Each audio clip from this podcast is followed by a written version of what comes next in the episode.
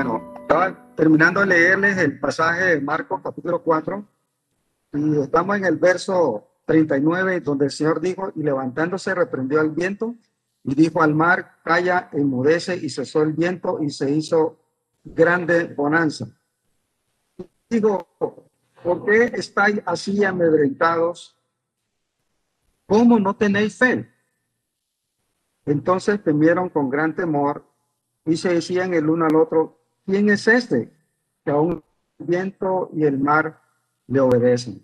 Bueno, yo quiero que notemos los, el versículo 40 y dice, y le digo, ¿por qué estáis así amedrentados? ¿Cómo no tenéis fe? Esas dos preguntas que hizo el Señor a sus discípulos y quiero darle una respuesta eh, con esta enseñanza, las dos preguntas que hizo el Señor, ¿por qué estáis amedrentados? ¿Cómo no tenéis fe? Bueno, primero, ¿por qué estáis amedrentados? Le, le dijo el Señor. En el Evangelio de Mateo dice, ¿por qué teméis? En verdad es, lo mismo. ¿A qué le tenían los discípulos?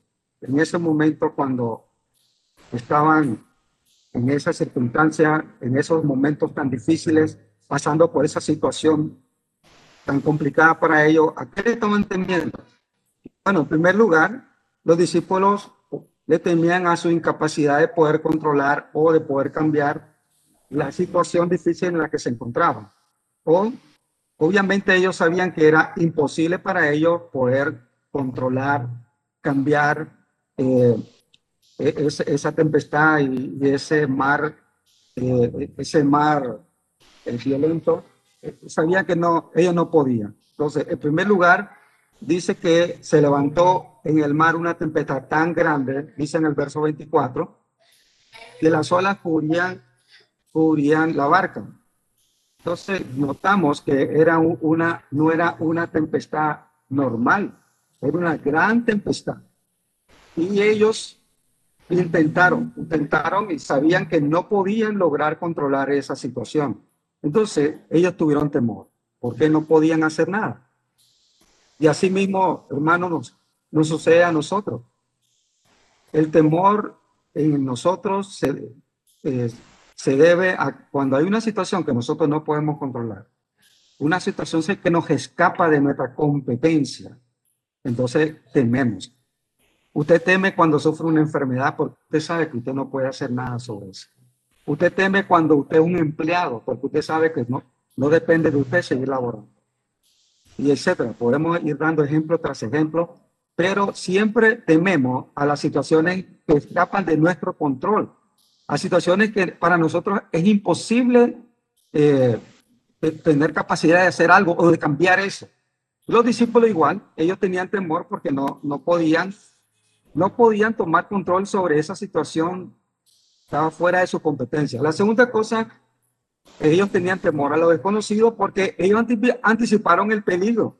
Dice en el texto que se anegaban y peligraban. bueno, en Lucas capítulo 8, el verso 23, dice esa expresión. Y se anegaban y peligraban. O sea que obviamente ellos anticiparon, anticiparon que iban a naufragar. Y, pensamos, si ellos sabían iban a naufragar, ellos podían estar pensando, nos vamos a hundir. ¿Quién, eh, ¿Quién va a poder ayudarnos? ¿Quién va a venir a nuestro rescate? Vamos a estar en, en esta, eh, eh, en este mar adentro donde nadie puede venir en nuestra ayuda. Vamos a ser náufragos y obviamente ellos pensaron en todas estas situaciones que, les llenó de temor. Y entonces ellos anticiparon lo que iba a suceder ante la situación porque ya ellos sabían que el barco iba a terminar naufragando y ellos también. Entonces nosotros tememos cuando anticipamos un peligro y el peligro nos hace, no, nos hace obviamente atemorizarnos, temer ante lo que pueda sucedernos. Así es, así es en, la vida de nosotros, tememos ante el peligro. la tercera cosa de la que ellos temieron, por la que ellos estaban amedrentados, era porque tenían temor al amor. obviamente iban a morir. Y dice que en el versículo 38 del pasaje que leí, dice que le, le despertaron al Señor y le dijeron, maestro, no tienes cuidado que perecemos. Entonces, ellos le están diciendo al Señor, Señor, vamos a morir. Ellos no despertaron al Señor para que el Señor les ayudara. Ellos no despertaron al Señor porque esperaban un milagro. Ellos lo despertaron porque le estaban diciendo, Señor, vamos a morirnos aquí. Y eso lo, y eso lo sostiene el, el, resto del texto cuando dice que ellos se asustaron cuando el Señor hizo el milagro. Así que ellos no están despertando, Señor, a un milagro y salvan. Realmente, Señor, párate porque nos vamos a morir. Y ellos obviamente tenían miedo a la muerte. Por eso despertaron al Señor. Entonces, todas las personas temen a la muerte. ¿No es cierto? ¿Por qué temen a la muerte? Porque no, porque para mucha gente, una gran mayoría de la población del mundo, porque para ellos la muerte es que ya no van a poder seguir disfrutando de la vida. Lo cual para ellos significa que van a perder todo lo valioso que tienen. Ellos disfrutan la vida y la vida es todo para ellos. Y ellos no pueden conseguir la muerte como que ya, no va a ir la muerte. Tienen temor a la muerte porque es, es el cese de su diversión, ese, ese cese de su fiesta, de todos sus deleites. Y ellos tienen temor a la muerte. Para otros también puede ser que tienen temor a la muerte porque tienen temor al juicio que viene después de la muerte. Porque cada persona en su, en su conciencia, aunque lo quiera negar, aunque, aunque no quiera pensar en ello, su conciencia, que Dios puso una conciencia en cada persona, les convence que hay un juicio de, de, todos sus hechos, de todas sus acciones, que al final de su vida, cuando llegue la muerte, van a tener que rendir cuenta de todo lo que han hecho en su vida y tienen pavor, tienen temor no es que le tienen miedo a la muerte en sí, le tienen temor al juicio que viene después de la muerte. Y así, porque mucha gente le teme a la muerte porque no tiene esperanza de disfrutar de un mejor lugar y de una vida mejor después de la muerte. Porque para muchos no existe. Para muchos no hay una vida después de la muerte. Así que si para muchos no hay vida después de la muerte, entonces no hay nada que disfrutar, no hay un lugar donde ir, no hay una vida mejor. Entonces le temen a la muerte. El, temor a la muerte es natural entonces. Y a los discípulos pues tenían temor a la muerte, sea la razón por la que ellos tenían a la muerte, pero ellos estaban atemorizados porque iban a morir. Y Señor, levántate porque nos morimos también. Entonces, por eso tememos. Entonces el Señor le preguntó, ¿por qué están amedrentados? Tiene la segunda pregunta. En verdad, la segunda pregunta no es una pregunta. En verdad, la segunda pregunta es más bien una pregunta retórica. Una pregunta retórica es una pregunta que afirma la razón de algo. Es decir, es como cuando usted pregunta, pero usted está afirmando lo que está diciendo. Que no es una pregunta que espera una respuesta, es una pregunta que está afirmando algo que usted quiere decir. Entonces, cuando el Señor le dijo, ¿cómo? ¿No tenéis fe? Pues le está diciendo que el problema del temor es que ellos no tenían fe. No le está preguntando por qué tienen fe. Más bien, él está diciendo, ustedes están llenos de temor porque ustedes no tienen fe. Esa es una pregunta retórica. Y eso lo está diciendo a sus discípulos.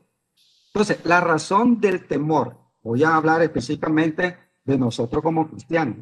La razón del temor es porque no tenemos fe. Así lo dijo el Señor, es que no tenemos fe.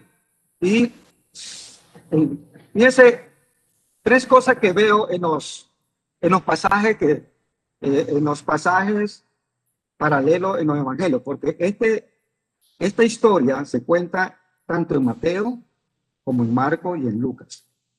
Se cuenta en los tres evangelios. En los tres evangelios sinópticos, como se le llama. ¿no? Entonces, esta, esta experiencia de los discípulos se encuentra en esos tres pasajes y es interesante que en cada pasaje uno puede ver algo.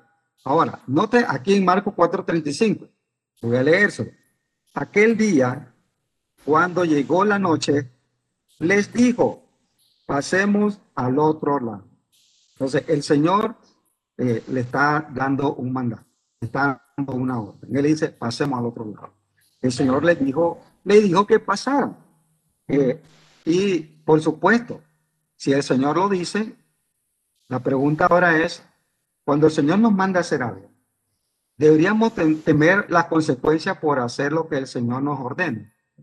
Deberíamos tener miedo.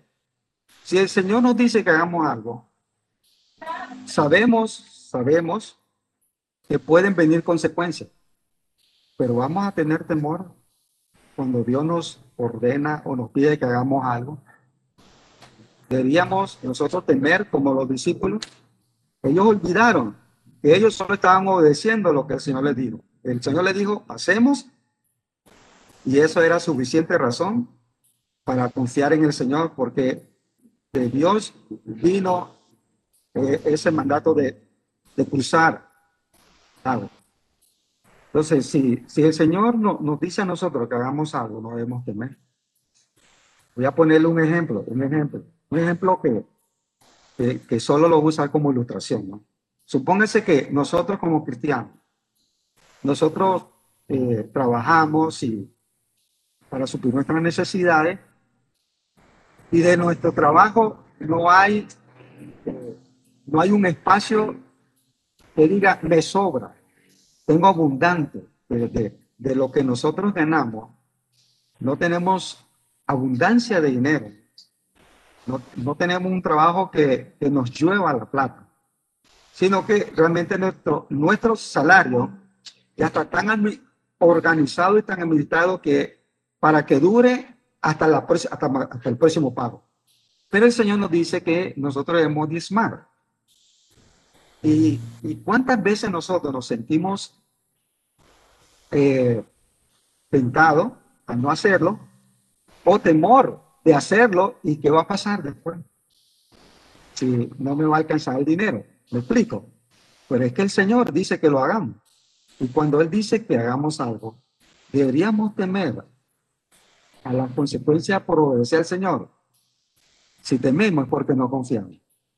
Si el Señor dice algo, debemos tener paz. Porque el Señor es quien lo dice.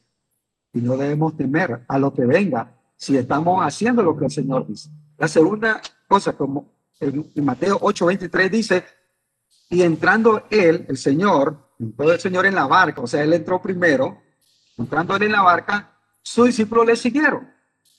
Entonces, la otra pregunta es, ¿cómo es eso? ¿Cómo? ¿No tenéis fe?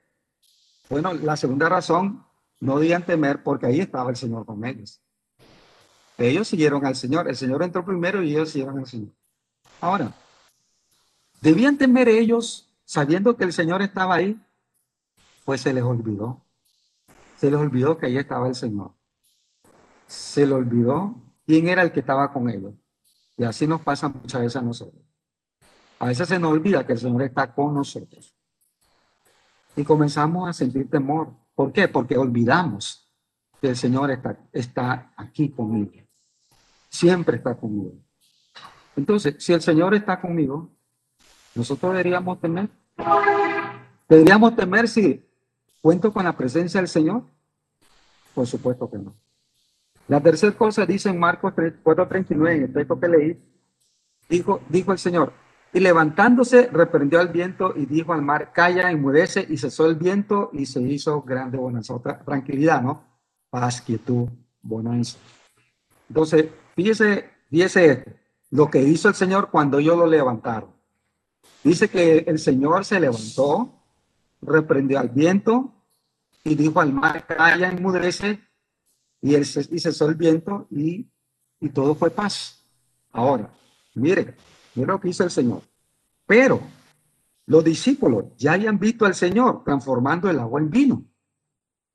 Los discípulos ya habían visto al Señor sanar a muchos enfermos y de hecho a muchos enfermos de enfermedades incurables. Ya lo habían visto. Los discípulos habían visto al Señor liberar a muchas personas de sus malos espíritus. Los había liberado de esa, de, esa eh, presencia maligna que estaba en ellos. Eso significa que el Señor tiene más poder que los demonios. Los demonios se le sujetaban y lo obedecían. Y ellos ya lo habían visto. Habían visto el poder del Señor sobre esos demonios poderosos que tenían poder sobre las personas. Y ellos habían visto, por lo menos, habían visto al hijo de aquella viuda cuando el Señor lo resucitó. Habían visto el poder de Dios sobre la muerte. Habían visto su poder. Entonces, debían temer si el Señor Todopoderoso estaba con ellos en sus dificultades. ¿Debían temer? No. Porque el que ha hecho todos esos milagros y esas maravillas está aquí. No vamos a temer. Si Él pudo levantar muertos, si Él pudo transformar el agua en vino, si Él pudo liberar del poder de los demonios, si Él pudo sanar enfermedades incurables, Él puede también liberarnos, salvarnos, ayudarnos esta situación difícil por la que estamos pasando. Si el Señor está con nosotros, por tanto no debemos temer ante lo imposible, como los discípulos pudieron y temor. No debemos temer ante lo desconocido, como los discípulos. Eh, eh, ellos estaban, eh, estaban anticipando lo que podía suceder. Nosotros no debemos temer ante lo desconocido, porque el Señor ya lo sabe, y no debemos temer ante el peligro, porque el Señor puede transformar cualquier situación difícil en nuestra vida a una victoria, como fue en este caso. Y termina, termina Marcos 4:41 diciendo, y se decían el uno al otro, ¿quién es este que aún al viento y al mar le obedece? Es interesante. Ellos se asombraron. ¿Quién es este? Mire, ellos, mire, algo que debemos nosotros aprender. No temamos cuando el Señor nos hace pasar por momentos difíciles. Porque en los momentos difíciles es cuando nosotros vamos a poder conocer un aspecto de la naturaleza y del carácter del Señor Jesucristo que no podemos conocer de una manera natural, sino, sino en, los, en los momentos bien difíciles, en las situaciones o en las circunstancias sobrenaturales, es cuando vamos a conocer lo que Dios puede hacer, lo que el Señor puede hacer. Ellos no hayan visto al Señor tener control sobre los vientos y, y calmar la tempestad, calmar las olas, pero lo conocieron. Pudieron conocer ese aspecto de su carácter, de su naturaleza. Así que cuando tenemos, pasando por situaciones difíciles, el Señor también va a algo sobre Él. Y por tanto, no debemos temer. Que Dios me lo bendiga.